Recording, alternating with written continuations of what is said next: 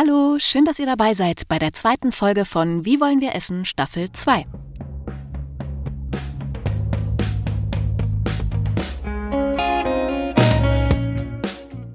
Ihr kennt das bestimmt auch. Ihr seid müde, irgendwie schlapp, vielleicht habt ihr so ein komisches Gefühl im Bauch. Irgendwie stimmt gerade etwas nicht. Vielleicht steckt auch gar nichts Großes dahinter. Wäre ja schön. Aber wenn das länger andauert, fragt man sich dann schon auch mal, ob das an der Ernährung liegen kann. Ich kenne viele Leute, die deswegen irgendwann aufgehört haben, Gluten zu essen oder Laktose vermeiden zum Beispiel. Ich denke mal, meistens ist uns schon klar, was gut für uns ist und was nicht. Und dass der zehnte Schokoriegel nicht, ich sag mal, nötig gewesen wäre. Schwierig wird's nur, wenn daraus wirklich Probleme entstehen und man es entweder nicht schafft, alleine die eigenen Gewohnheiten zu ändern, oder wenn man Hilfe dabei braucht, herauszufinden, was man denn eigentlich verträgt und was nicht. Dann kann man zur Hausärztin oder zum Hausarzt gehen oder zu einer zertifizierten Ernährungsberatung. Da geht es dann darum, genau zu schauen, was man wie und wann zu sich nimmt und wo Potenzial für Veränderungen drinsteckt und wie man das dann angeht. Mein Vorurteil war ja, dass das nach viel Aufwand, viel Verzicht und ganz wenig Spaß klingt. Aber mein heutiger Gast ist Irene Noack. Sie ist Ernährungsberaterin und sie sagt, dass das nicht so sein muss. Aber bevor unser Gespräch losgeht, hören wir jetzt erstmal einen ihrer Klienten.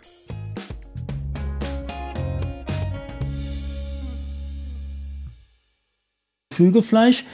Dann haben wir hier oben jetzt äh, Kefir und Joghurt. Den Quark fürs Brot. Das ist Marco Wiechertz vor dem Kühlschrank in seiner Wohnung.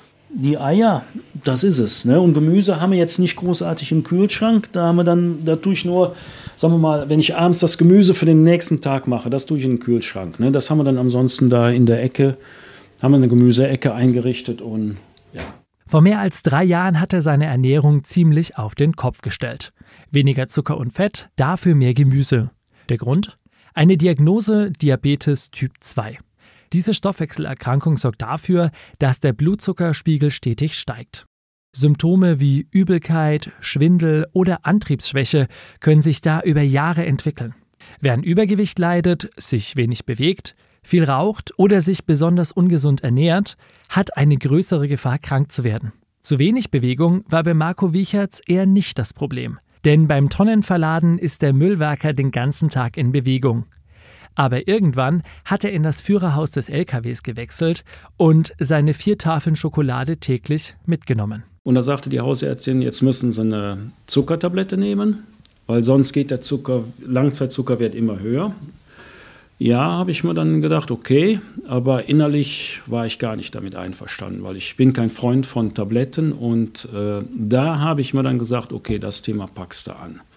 Da kam dann auch gleichzeitig in der Firma die Umfrage dass, oder die, die Mitteilung, dass wir an einem Ernährungstraining daran teilnehmen können. Ja, und das habe ich dann gemacht. Heute hat der 58-Jährige seine Krankheit durch eine Ernährungsumstellung in den Griff bekommen. Tabletten braucht er tatsächlich keine mehr. Die Grundlagen dazu hat er in dem Programm Ich nehme abgelernt, das die DGE konzipiert hat.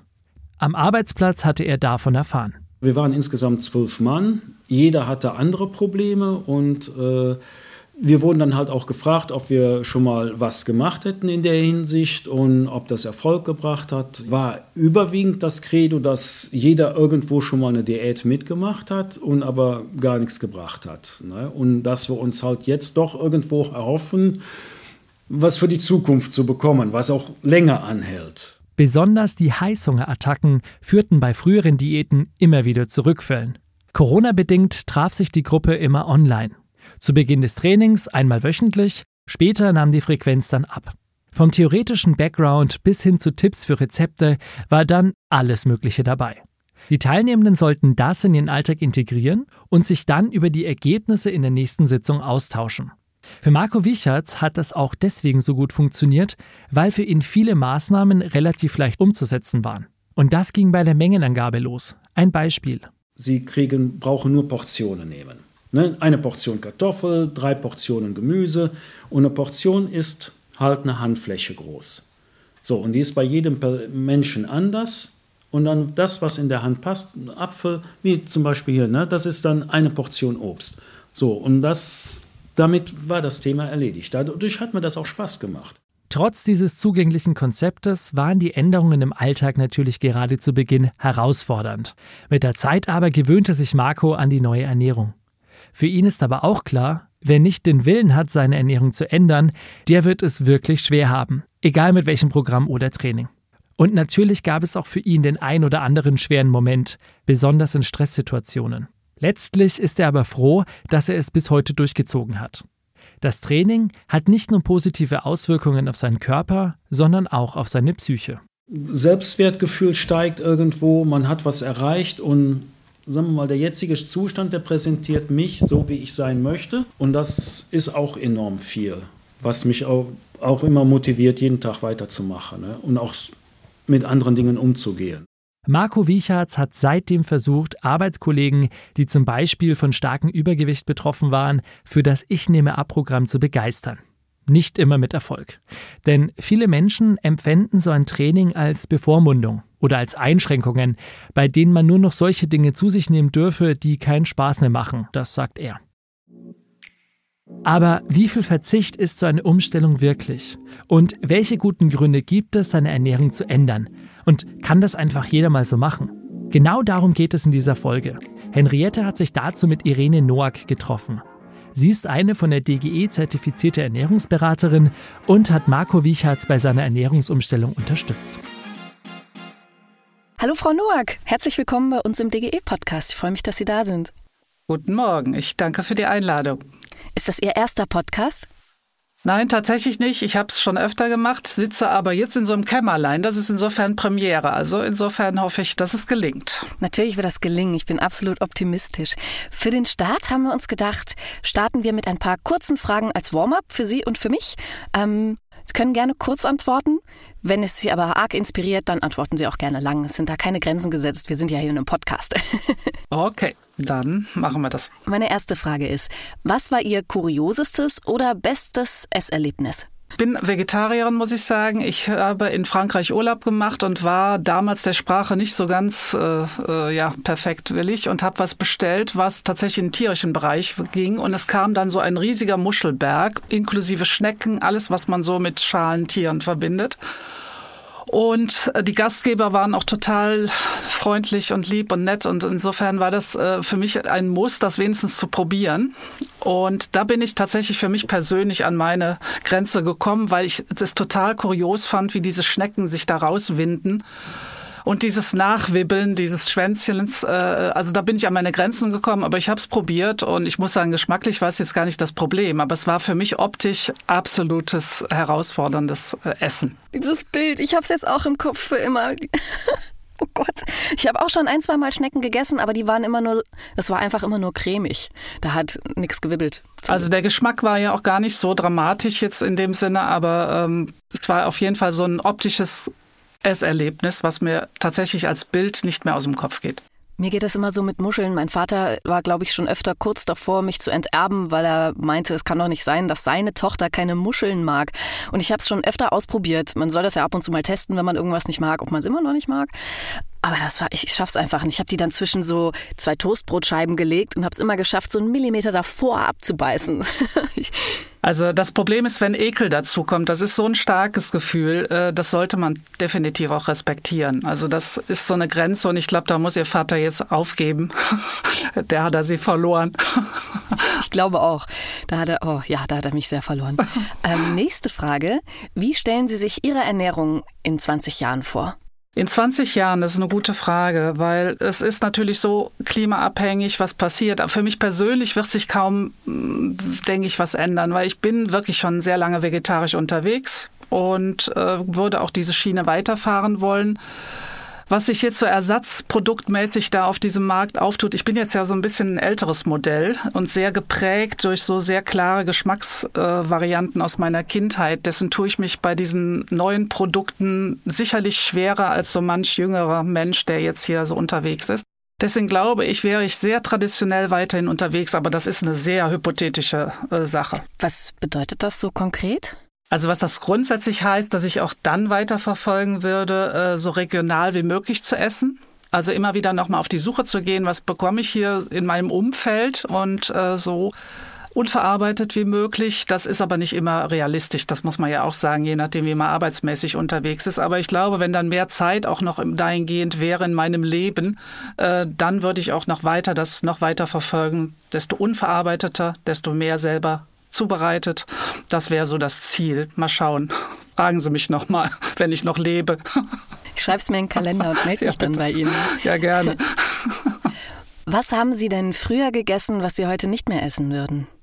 Ich habe früher viel, viel süßer gegessen. Das liegt aber ein bisschen an meiner Familiengeschichte. Mein Großvater war der Generalvertretung von einer Süßwarenfabrik. ich darf jetzt den Namen nicht nennen. Aber äh, insofern war meine Mutter auch äh, immer gut versorgt mit Süßigkeiten. Das war auch nie ein Tabuthema in der Familie und äh, das war es bei uns auch. Also wir sind äh, dahingehend immer gut versorgt worden, auch mit sehr hochwertigen Süßigkeiten. Ähm, insofern ist es wirklich so das Süße, das nehme ich, äh, habe ich äh, mir wirklich ein bisschen runtergefahren in dem Sinne. Vielleicht musste das so passieren, dass die Enkelin eines Süßwarenvertreters zur Ernährungsberaterin wird. Äh, ja, das hat ja immer Gründe im Leben. Also ich weiß, dass ich damals mal eine Münze geworfen habe vor dem Studium, entweder Pharmazie oder Ernährungswissenschaft und Gott sei Dank ist sie auf dieser Seite gelandet, äh, weil Essen ist eigentlich mein, mein Lieblingsthema im Vergleich zu Tabletten nehmen. Also insofern haben Sie schon recht. Das, ich habe immer gerne gegessen lassen. Und das äh, ist auch ein äh, ja, wie soll ich sagen, sehe ich auch in der Beratung, wenn man es nicht mehr kann, aus welchen Gründen auch immer, dann geht so viel Lebensqualität äh, verloren.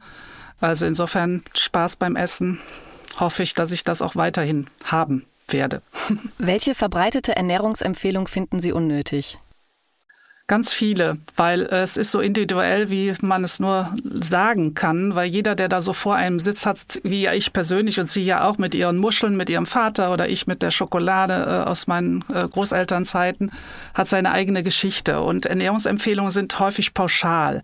Es gibt so ein paar grundlegende Sachen, dazu zählen ja auch die zehn Regeln der DGE, der Deutschen Gesellschaft für Ernährung. Das ist, dort so eine Baseline, an denen wir uns alle orientieren können. Aber was dann so zum Teil wieder an Trends um die Ecke kommt, kommt, das erscheint mir wirklich so ein bisschen wie in der Mode. Äh, da muss dann immer wieder noch was Neues mal mit einem anderen Namen kreiert werden, was es schon alles gab. Genauso wie die Schlaghose. Ich habe drei Töchter und äh, meine Töchter spiegeln mir immer, was in der Mode dann wieder jetzt äh, in ist und das empfinde ich im Ernährungsbereich auch. Und ob das jetzt Intervallfasten mhm. ist, ob das eine hohe eiweißreiche Kost ist oder was auch immer. Äh, es muss zu dem Menschen passen, der da sitzt. Und ich kann das alles mitgehen, sofern das halt äh, vom physiologischen her auch passt oder vom, vom gesundheitsmäßigen her. Äh, aber es gibt jetzt keine Pauschalregel, wo man sagt, das passt jetzt für uns alle. Deswegen gibt es ja auch Ernährungsberaterinnen wie Sie, damit man was findet, was ja, der eine oder andere findet das ja auch selber. Ne? Und das äh, ist ja auch das Engros der Gesellschaft, die da jetzt nicht unbedingt auch eine Unterstützung braucht. Aber so manches äh, ist dann manchmal so ein bisschen in Unruhe, je nachdem, was einen da ereilt äh, oder was man vielleicht nicht mehr vertragen kann oder unter welcher Therapie man gerade ist. Die letzte von unseren kurzen Warm-up-Fragen ist, was ist Ihr essbares Standardmitbringsel, wenn Sie irgendwo eingeladen sind? Was kochen oder backen Sie? Auf jeden Fall ein Nachtisch. Ich bringe das, das Dessert mit. Das ist tatsächlich so, äh, weil ähm, das gehört für mich irgendwo, das ist aber wahrscheinlich jetzt auch wieder kindheitsgeprägt, dieses Abschließen eines einer Mahlzeit, sprich mit einem Nachtisch, äh, das gehört auf jeden Fall nicht täglich, aber wenn wir eingeladen sind, schon dazu. Und ich bin dann der Dessertbringer in Anführungszeichen, ja. Ist das dann zuckerarm? Nö, nein, nein, nein, nein. äh, nur die Menge reduziert sich immer mehr und ich finde diese kleinen Gläschenvariationen, die finde ich genial. Ne? Dass jeder da so seine kleine Portion hat, kann ja auch jeder drei oder vier essen, ist ja egal. Aber dass man so eine Portionsgröße da vorgegeben hat, das ist für mich sehr hilfreich auf jeden Fall. Was ich jetzt auch in der ersten Staffel von unserem Podcast gelernt habe, dass es, dass Ernährungsempfehlungen sich sehr wandeln und dass man als Kind mit anderen Ernährungsempfehlungen aufwächst, als heute ähm, aktuell sind. Ähm, teilweise sind die komplett überholt. Was fallen Ihnen denn für Empfehlungen ein, mit denen Sie als Kind aufgewachsen sind, die heute wirklich nicht mehr aktuell sind? Ich bin tatsächlich aus einem Handwerksbetrieb. Also meine Eltern hatten früher eine Schreinerei. Da war wohl war wirklich körperliche Arbeit angesagt. Samstags wurde noch gearbeitet. Da war also so vom, vom äh, Esstisch her ist auf jeden Fall hocheiweißhaltig, hochfleischlastig auch. Ähm, das war auch definitiv wurde auch nicht in Frage gestellt. Ne? Und äh, das sind so Dinge, ungeachtet der Tatsache, dass wir alle in der Form körperlich nicht so gefordert sind, äh, wie jetzt auch in so einem Schreinerberuf oder in einem anderen handwerklichen Berufen oder auch an vergleichbaren äh, Berufen. Da hat sich die Welt auch gewandelt, selbst in dem Schreinerberuf, muss ich sagen. Wenn ich sehe, wie viele Maschinen da zur Hilfe mittlerweile stehen, hat das lange nicht mehr diesen Charakter, wie das jetzt in damaligen Zeiten war.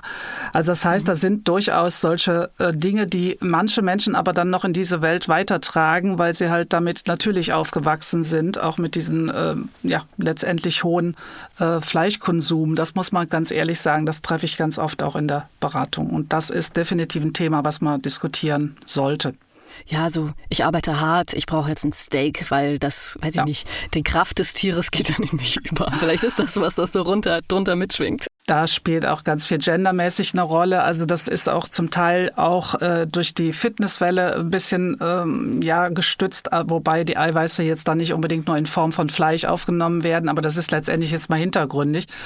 Da ist sicherlich noch mal so ein bisschen Handlungsbedarf, insbesondere auch bei, äh, das muss ich ehrlich sagen, aus der Erfahrung in der Beratung, auch besonders bei jungen Männern oder auch jungen mhm. Kerlen, die da definitiv zum Teil auch übersteuern. Verstehe ich gar nicht. Also diese großen, riesigen Eimer Proteinshake-Pulver, da kann doch gar nichts falsch dran sein eigentlich. Das wird ja auch so propagiert hm. und äh, da ist eine Eiweißlast zum Teil, die geht in Dimensionen, die man definitiv dann auch ja auch über die Niere verarbeiten muss. Also insofern hm. äh, sind das so Sachen, die sich manchmal weitertragen, auch in Gedanken, dass man so viel Eiweiß braucht, wenn man körperlich aktiv ist. Äh, unverhältnismäßig äh, sind die noch wirklich in manchen Köpfen vertreten. Ja, das kann ich persönlich nicht nachvollziehen. Ich habe mal so einen Shake probiert und ich habe gedacht, das ist, das ist wirklich, also ja, es schmeckt wirklich nicht gut. Es war recht äh, schlimm. Ja, ich bin da insofern auch äh, sehr fern von, weil es gibt ja manchmal Lebenssituationen, da muss man sowas trinken, einfach damit man die Kraft mhm. erhält und weil man irgendwie nichts anderes runterbekommt. Und ich äh, finde, mhm. äh, so ein Drink, der kann seine Sinnhaftigkeit haben, wie gesagt, aber mhm. er sollte nicht jetzt ein normales Leben und einen normales Trainingsbereich begleiten. Das heißt nicht, dass ich im Leistungssport schon mal eine Entscheidung treffen muss, je nachdem, wenn es wirklich darum geht, die Muskelmasse da schnell zu erhalten und auch aufzubauen, dass da etwas zugegeben wird. Aber ich muss keine Eiweißdrinks. Mhm. Braucht auch kein Leistungssportler. Ernährungsberatung. Ich war noch nie bei einer Ernährungsberatung. Sie sind auch die erste Ernährungsberaterin, der ich so begegne in meinem Leben. Ich hatte bisher noch gar keinen Berührungspunkt. Wie kann ich mir das denn vorstellen, so eine Beratung? Ich, ich komme zu Ihnen aus Grund X und was passiert dann? Was machen wir dann? Also der Grund X wäre schon mal ein ganz wichtiger Punkt. Also dass Sie noch nicht in Berührung gekommen sind mit meiner Berufsgruppe, das spricht ja auch für Sie, dass Sie jetzt irgendwie gesundheitlich nicht in irgendeiner Form da jetzt gebeutelt sind, wo man vom Essen her etwas äh, unternehmen müsste. Äh, insofern ist ja alles gut. Ähm, es ist tatsächlich der Grund, der gute Grund, warum jemand kommt, der ist schon mal wichtig. Ist das wirklich nur eine Lifestyle-Beratung, dass man sagt, ich möchte einfach mal schauen, äh, wie kann ich mich besser äh, ernähren ist das vielleicht auch eine Vorbereitung auf ein, äh, auf ein Sportevent. Wir haben jetzt im Moment wieder ganz viele, die am Bonn-Marathon teilnehmen möchten nächstes Jahr. Und wir dann so sechs Monate vorher anfangen, äh, dahingehend nochmal zu schauen, wie es ernährungsmäßig aussieht. Also sprich, der Grund spielt eine Rolle oder kommen Sie mit einem äh, Grund insofern, dass Sie erkrankungsmäßig irgendwie eine Allergie haben oder irgendwas festgestellt wurde, bluttechnisch, wo man sagt, da könnte man ernährungsmäßig eingreifen. Also das wäre schon mal der mhm. erste Unterschied der Gruppe der Menschen, die kommen, aus welcher mhm. Motivation heraus. Was gibt es denn so für Gründe? Also wie gesagt, so einfach äh, wirklich Trainingsvorbereitung, vorbeugend sich zu überlegen, was kann ich verändern in meinem Leben, ohne dass ich jetzt schon krank bin. Und auf der anderen Seite gibt es natürlich Gründe wie auch äh, in der Schwangerschaft, dass man sagt, ich möchte mich da äh, entweder auf eine Schwangerschaft gut vorbereiten oder in der Schwangerschaft bin ich unsicher, was ich da eventuell essen kann.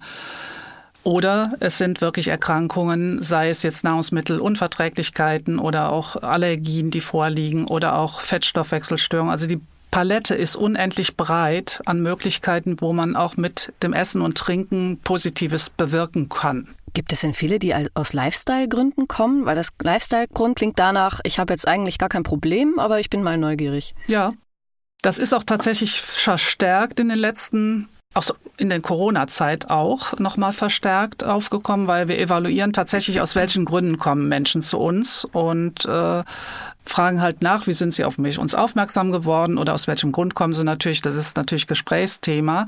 Und das ist tatsächlich äh, verstärkt der Fall Einmal aufgrund von Unsicherheiten, wenn Menschen sich äh, aus einer Entscheidung heraus zum Beispiel umstellen, möchten jetzt vegan leben und sagen, ich weiß aber nicht hier, ob das jetzt alles so richtig ist, was ich da mir so vorstelle. Oder einfach wirklich unsicher sind, weil sie spüren, ich fühle mich nicht so richtig wohl mit dem, was ich tue, aber ich bin jetzt nicht krank. Und die Krankenkassen mhm. unterstützen das mittlerweile auch, dass es auch Präventionsberatungen unterstützt werden, auch finanziell bezuschusst werden sodass auch aus dieser Perspektive heraus die Bereitschaft auch der Leute, nochmal drüber nachzudenken, größer geworden ist. Vielleicht ist das ja ein Grund. Vielleicht fühle ich mich irgendwie so ein bisschen unwohl und kenne vielleicht viele, die entdeckt haben, dass sie keine kein Gluten vertragen oder, oder irgendwie sowas oder laktoseintolerant sind oder sowas. Und ich weiß es bei mir aber nicht und ich bin mir nicht sicher und möchte das gerne abklären. Und ich komme jetzt zu Ihnen. Was passiert dann? Also da haben Sie ja schon mal Ihren guten Grund. Sie haben, hätten jetzt mal äh, die Überlegung, ich vertrage Gluten nicht gut. Ich merke, wenn ich das esse, das Brot oder so, dann fühle ich mich nicht wohl. Äh, da wäre auf jeden Fall aus meiner Sicht eine Diagnostik angesagt dass man äh, auf jeden Fall in dem Falle, hört sich jetzt sehr therapeutisch an, aber eine Zöliakie ausschließt. Das ist eine wirkliche äh, Erkrankung, wo man Gluten völlig meiden muss, weil sonst die Darmschleimhaut äh, leidet und sich daraus andere Dinge noch ergeben können. Das heißt, wenn Sie mit dieser Aussage kommen, ich vertrage das nicht, dann ist für mich auf jeden Fall wichtig, dass man diagnostisch nochmal bluttechnisch etwas abklärt vorher. Mhm. Und dass wir parallel dann uns zuerst nochmal darüber unterhalten, wie leben Sie denn, wie viel essen Sie denn überhaupt an glutenhaltigen Lebensmitteln? Weil häufig ist es auch so ein Overload an äh, diesen Lebensmitteln.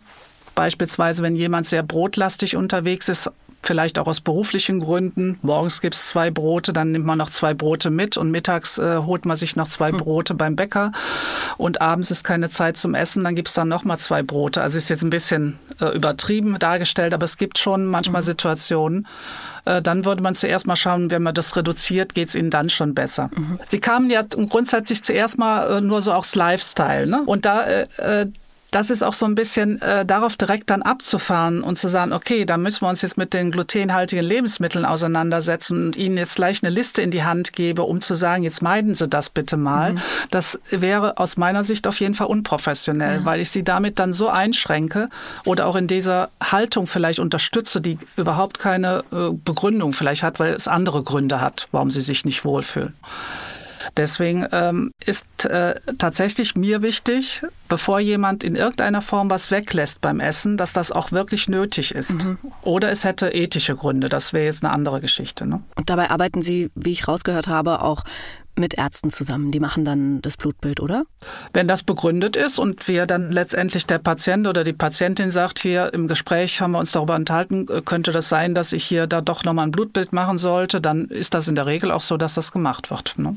Was kommen denn für Menschen zu Ihnen, wenn die ein akutes Problem haben? So, was ist, was, was ist denn da der Klassiker oder welche Bereiche, aus welchen Gründen kommen denn oft Leute zu Ihnen? Also der wirkliche Klassiker ist Reizdarmdiagnose. Reizdarmdiagnose heißt im Prinzip, da die Ärzte haben organisch und Ärztinnen haben organisch nichts gefunden, aber dieser Mensch leidet. So, der hat vielleicht Durchfälle, der hat Blähungen, der schränkt sich schon in seinen Aktionen ein, geht vielleicht nicht mehr zum Sport oder ist auch beruflich schon eingeschränkt, weil er da wirklich mit den Beschwerden unterwegs ist. Das ist tatsächlich so eine Gruppe von Menschen, die mir sehr am Herzen liegt, weil die haben eigentlich von medizinischer Seite bekommen die jetzt keine Unterstützung mehr weil es liegt organisch nichts vor, was man jetzt auf jeden Fall diagnostisch sehen kann, aber die Beschwerden sind da. Mhm. Und äh, dahingehend ist dann wirklich äh, nochmal Beratungsbedarf angesagt, zu überlegen, wie kann man auf jeden Fall das Ganze abmildern und Lebensqualität steigern.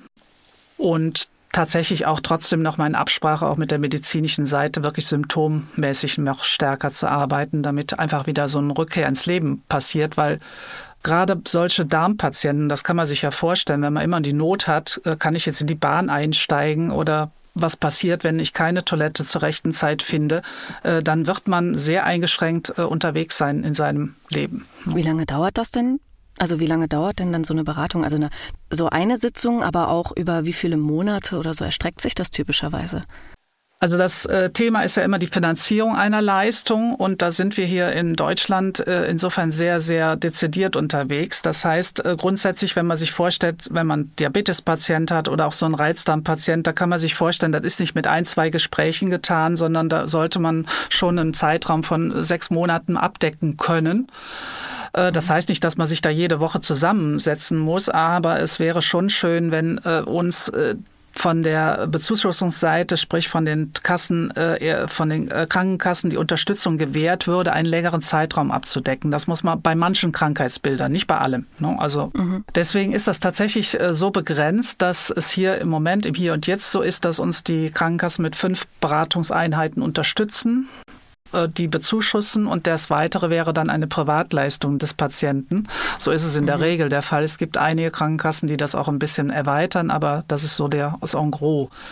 Das heißt, wir hätten fünf Kontakte in Anführungszeichen, wenn überhaupt, zur Verfügung.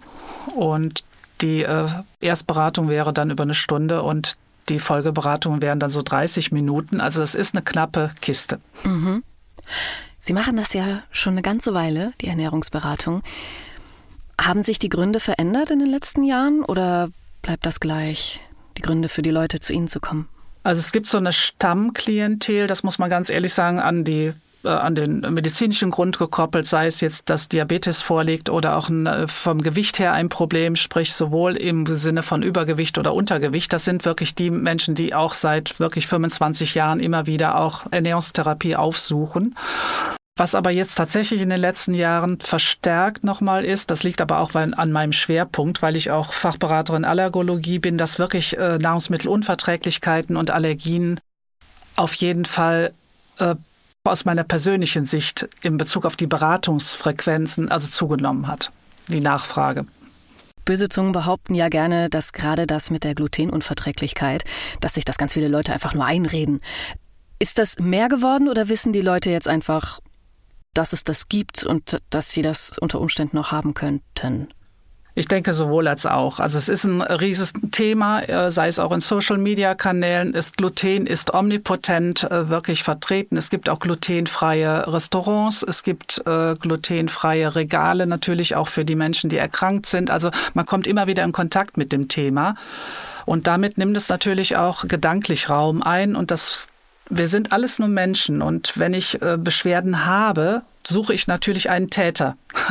Mhm. Und da ist natürlich naheliegend, zunächst mal das auch zu wählen, was dann auch sehr häufig äh, in Anklang ist. Und äh, da ist mir wirklich wichtig, dass man nochmal genau hinschaut, ist es auch wirklich der Täter oder verhafte ich da in Anführungszeichen jemanden, bildlich gesehen, der überhaupt kein Bösewicht ist, sondern in dem Falle nur begleitend da war.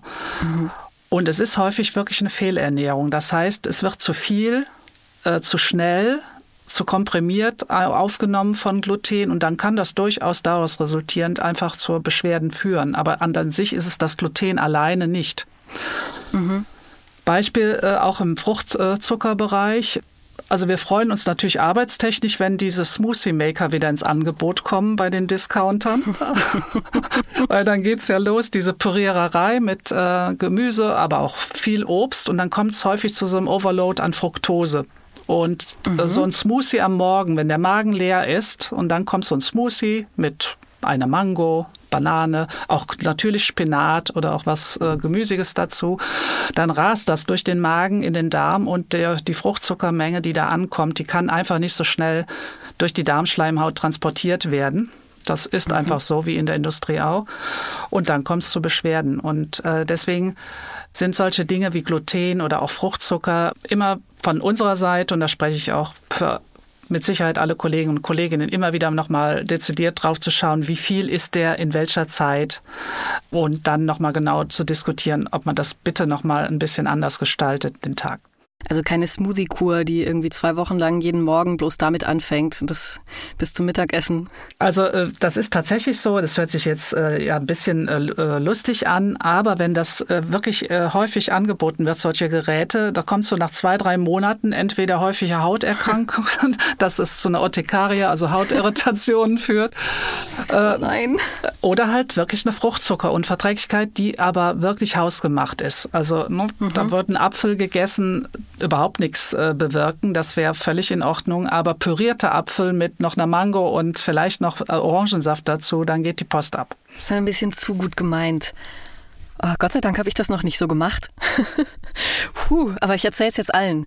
Mach ja, das nicht. Das ist ja auch so, also da ist, da steckt ja auch immer ein guter Grund wieder hinter, das zu tun. Man sagt, naja, gut, die Kinder essen zu wenig Obst oder Gemüse, also pürieren wir das, dann rutscht das schnell runter, dann äh, haben die das schon schnell mal konsumiert, aber bitte, bitte auch bei Kindern nicht forcieren. Ich habe eine ganz wichtige Frage, mich betreffend, die interessiert bestimmt auch alle HörerInnen sehr. Wie viel Süßigkeiten darf ich essen? Also äh, sag mal so, äh, gibt es andere Frage, Gegenfrage? Ich bin ja mal ein bisschen Politiker äh, in dem Sinne. Ja. Äh, wie äh, oft kommt das denn in der Woche vor, dass Sie Süßigkeiten essen? Ähm, sag ich mal, alle zwei Tage Schokolade. Das heißt, da sind auch Tage äh, dazwischen, wo Sie da überhaupt kein Bedürfnis nach haben? Ja. Mhm. Glaube schon. So, jetzt sagen Sie, alle zwei Tage kommt da irgendwie der Impuls, ist das irgendwie eine Tageszeit oder die Lust oder was auch immer, mhm. kann ich nachvollziehen. Ist das irgendwie an eine Tageszeit gebunden oder wollen Sie sagen, nö, das kann ich immer wieder? Kann das eigentlich immer wieder gefährlich sein. Ich trinke sehr viel Tee und da ist es schön, so Schokolade dabei zu haben. manchmal.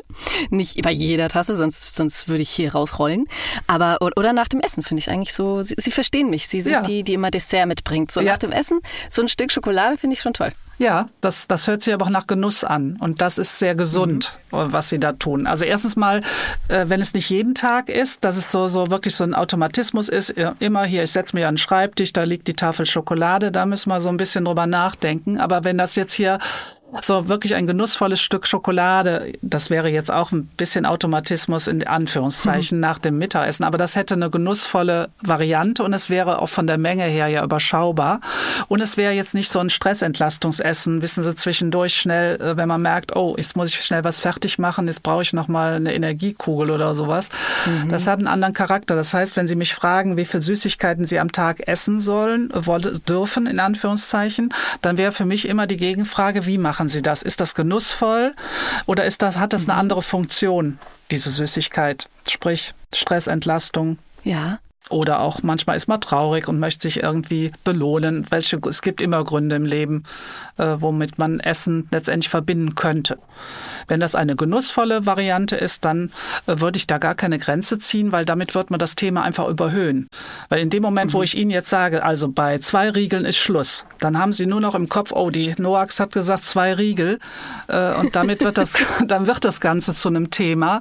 Äh, deswegen, solange ich Sie so im Geiste nach dem Mittagessen mit Ihrem Schokolade oder was auch immer Sie da bevorzugen, lutschend, genussvoll vor mir sitzen sehe, dann finde ich das wunderbar und ähm, ja, bin dabei. Das ist eine total beruhigende Antwort, weil ich kann mir vorstellen, oder ich erlebe das auch so, ähm, dass man, wenn man sich gesund ernähren will oder soll, dass man manchmal das Gefühl hat, man darf nur noch Sachen essen, die keinen Spaß machen. Und das ist dass diese, diese, dieses Vorurteil ist wahrscheinlich auch Gift für ihre Arbeit, oder? Da kommen wir ja auch zu Ihrer Eingangsfrage zurück. In dem Gedanken kommen Menschen auch zu einer Ernährungsberatung. Mhm. Das Bild haben sie auch so. Wenn ich da jetzt hingehe, da muss ich im Prinzip alles ablegen. Danach werde ich nie wieder so essen dürfen können wie vorher. Ich bekomme einen Plan. Dann wird es anders sein. Und äh, das Bild ist definitiv falsch weil es auch so nicht gelebt wird. Ich kann jetzt natürlich nicht für jeden Ernährungsberaterin oder Ernährungstherapeuten da sprechen, aber das weiß ich von meinen Kollegen, die auf jeden Fall da fachlich auch gesettelt unterwegs sind.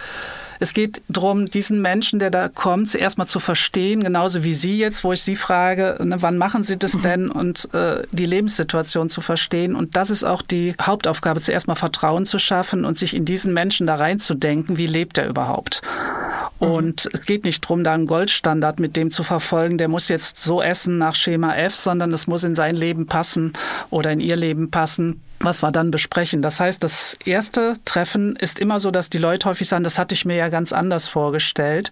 Ich hatte gedacht, ich bekäme jetzt einen Plan. Und da ist der große Unterschied. Es geht um Kennenlernen und es geht darum, dass man tatsächlich die Menschen zuerst mal bittet, und das würde ich auch in Ihrem Falle, wenn Sie kommen würden, dass Sie mal sieben Tage aufschreiben, was Sie essen und trinken. Oder Sie können es von mir aus auch fotografieren was sie essen und trinken, wenn sie jetzt äh, sehr busy unterwegs sind und haben keine Zeit zum Aufschreiben. Aber dass sie zuerst mal selber sich in eine Selbstbeobachtung gehen und gucken, wie ist es denn? Und auf der Basis würde dann die Beratung weiter folgen. Also man überlegt dann, okay, ich habe jetzt eine Woche, sehe ich von Ihnen, war das eine repräsentative Woche und so weiter. Und dann geht der Beratungsprozess in Gang und man überlegt, was könnte dieser Mensch in seinem Leben verändern, was passt. Mhm. Und das muss nicht unbedingt immer gleich nach DGE-Norm oder nach den absoluten Standards der Wissenschaft sein, sondern das muss äh, lebensnah sein. Aber also ich habe jetzt diesen Plan oder naja, nicht Plan. Ich weiß jetzt, was, was ich esse so und woran wir arbeiten können. Wir haben jetzt besprochen, woran wir arbeiten können. Und da werden wahrscheinlich, wenn ich einen starken Grund habe, zu Ihnen zu kommen, schon größere Veränderungen wahrscheinlich ähm, beschlossen werden. Wie setze ich das denn um oder was gibt es denn so für, für Tricks oder Tipps, wie ich das auch wirklich umsetze in meinem Alltag, weil ich kann mir vorstellen, dass gerade Ernährung ist ja sehr viel Gewohnheit, sehr viel festgefahren. Da muss man ja teilweise schon viel bewegen, um sich da umzustellen. Also der, der erste Punkt, Sie müssen einen guten Grund haben. Es muss wirklich von der Motivation bei Ihnen sagen, ey, ich möchte was ändern. Äh, sonst wird es schwierig. Das heißt, wenn jetzt jemand kommt, vom Arzt geschickt, der sagt, äh, der Arzt sagt oder die Ärztin sagt, so, jetzt gehen Sie mal zu der NOAX und lassen sich mal äh, eine Ernährungsberatung geben. Das ist insofern immer schwierig. Wenn aber jemand kommt und sagt, nee, also ich möchte was verändern, dann schaut man wirklich zuerst mal, was macht dieser Mensch überhaupt schon? Und der macht ja nicht alles falsch. Das ist in der Regel mhm. nie. Da ist immer was Gutes dabei und das nochmal rauszuarbeiten, auch die Vorerfahrung, was hat vorher schon mal gut geklappt, weil wir haben schon viele Menschen, die unendlich viele Diäten gemacht haben zum Beispiel. Die haben aber mhm. nicht funktioniert, weil das nicht ins Leben passte. Mhm. Aber bei diesen Konstrukten, die sie da gelebt haben, da waren immer Dinge dabei, die waren gut. So, und die muss man herausarbeiten, sagen, so, das machst du schon gut, das sind deine Erfahrungen von früher, die könnte man doch nochmal aufgreifen. Und dann geht es wirklich um einfache Modelle. Und äh, ich mag tatsächlich gerne mit Bildern arbeiten, dass Menschen ein Bild im Kopf haben wie Sie vielleicht Ihren Teller zum Beispiel aufbauen. Wenn Sie jetzt äh, zum Beispiel sagen, Sie fahren nächste Woche in Urlaub, weiß ich nicht, AIDA oder irgendwas weiß ich, einen anderen All-Inclusive-Urlaub, dann stellt sich ja die Herausforderung, das Buffet. Mhm. Wie gehe ich damit um? Und dann geht es wirklich darum, da an den praktischen Sachen zu arbeiten, zu überlegen, okay, wir gehen jetzt zum Buffet, wie mache ich das denn mit meinem Teller? Und da ist halt so die, die einfachste Lösung, die Hälfte des Tellers bitte immer mit Gemüsesalat oder auch mit Rohkost zu bestücken und den Rest des Tellers dann mit anderen Leckereien die sich da auftun. Also was ich äh, sagen möchte, es ist tatsächlich so, dass wir mit einfachen Modellen arbeiten, mit kleinen Schritten, das Gute schon erhalten, plus mit kleinen Schritten weitergehen. Und das heißt nicht alles über den Haufen schmeißen, was man da vielleicht schon macht. Das klingt nach sehr psychologischer Arbeit. Ist es auch. 80 Prozent ist tatsächlich verhaltensorientierte Arbeit. Psychologische Arbeit würde ich es jetzt nicht nennen, weil Schuster bleibt bei deinem Leisten. Dafür gibt es eine Fachgruppe, die Psychotherapeuten und Psycho äh, Psychologen, Psychologinnen, aber verhaltensorientiert ist es definitiv. Also wie und wo kann man denn Ernährungsberatung so insgesamt in Anspruch nehmen? Wie finde ich jemanden? Ähm, wo melde ich mich zuerst? Gehe ich zum Hausarzt? Gehe ich zu einem anderen Arzt? Wie läuft sowas ab? Oder bezahle ich privat? Das Letztere ist natürlich immer eine Option. Sie können jederzeit äh, auch privat äh, sich anmelden dazu. Aber sagen wir, gehen wir mal den äh, Weg durchaus sozial äh, verträglich, dass es ja auch Menschen gibt, die da ist, auch Schwierigkeiten haben, das privat zu zahlen. Der äh, Weg über den Hausarzt, Hausärztin ist auf jeden Fall ein guter Plan, aber auch über die Krankenkassen. Und da hat sich auch in den letzten Jahren einiges verändert. Das heißt, bei der Krankenkasse anzurufen, zu fragen, hier, das und das Problem liegt vor, gibt es da eine Möglichkeit zur Ernährungsberatung oder Ernährungstherapie zu kommen, ist auf jeden Fall ein guter Plan. Und wir bekommen auch viele Patienten tatsächlich direkt über die Krankenkassen. Und äh, da gibt es auch Listen von Kollegen, Kolleginnen bei den einzelnen Krankenkassen, sodass die dann auch wirklich regional verwiesen werden oder auch auf die Seiten der Berufsverbände, sei es jetzt die Diätassistenten oder auch äh, die, der, äh, die Ökotrophologen und Ökotrophologinnen. Es funktioniert immer besser, es könnte noch besser sein, auf jeden Fall. Aber es ist immer so dieser Weg tatsächlich, wenn man es äh, therapeutisch sieht, der Hausarzt, Hausärztin muss eine Bescheinigung ausstellen, dass eine Notwendigkeit besteht. Die Krankenkasse ist damit im Boot, wenn eine medizinische Bescheinigung vorliegt. Das heißt, dann erfolgt auch eine Bezuschussung und diesen Weg würden wir aber dann mit den Menschen besprechen, wenn sie sich bei uns melden. Das heißt, Krankenkasse kontaktieren oder auch beim Haus- oder Hausärztin bitte darum bitten, auch ganz konkret. Mhm. Und wenn ich jetzt das privat machen möchte, ähm, hätten Sie da so einen ungefähren Rahmen, wo so die Preise losgehen und wo sie enden? Also es gibt bei den äh, Berufsverbänden, Diätassistenten und bei den Ökotrophologen, Verband der Ökotrophologen Vorgaben, Vorgaben darf man das nicht nennen, das wären Absprachen, so ist es auch nicht, aber es gibt Honorarempfehlungen, so. Das ist äh, durchaus auch in einem moderaten Rahmen. Wir hatten jetzt mal eine Veranstaltung mit Österreichern und aus der Schweiz. Die haben ja ein ganz anderes System da und die vereinbaren auch im Moment Honorarempfehlungen mit den äh, Kostenträgern, sodass wir hier in Deutschland mit der Range, die es da so vorgegeben ist, durchaus in einem adäquaten Bereich sind, absolut äh, gängigen Honoraren. No. Und äh, ich möchte, möchte da jetzt gar keine Zahlen nennen, weil es sehr heterogen ist, tatsächlich auch regional, weil es gibt äh, da noch immer äh, auch im Rahmen von Deutschland unterschiedliche Honorarbasen, je nach äh, Bundesländern, das muss man ganz ehrlich sagen. Gibt es einen Bereich zum Thema Ernährungsberatung, der Ihnen noch wichtig ist, den wir vergessen haben? Ja, also was ich hoffe, dass es uns gelingt, äh, sei es jetzt hier auch durch die Aktion äh, hier, aber auch so grundsätzlich das Bild von Ernährungsberatern und Ernährungstherapeuten nochmal zu verändern. Also dass dieses klassische, ähm, da wird eine Diät gemacht, da bekommt man so diesen klassischen Plan, das liegt mir wirklich am Herzen äh, dass es eine ganz individuelle Beratung ist und dass es wirklich zugeschnitten wird auf die Person, die da ist.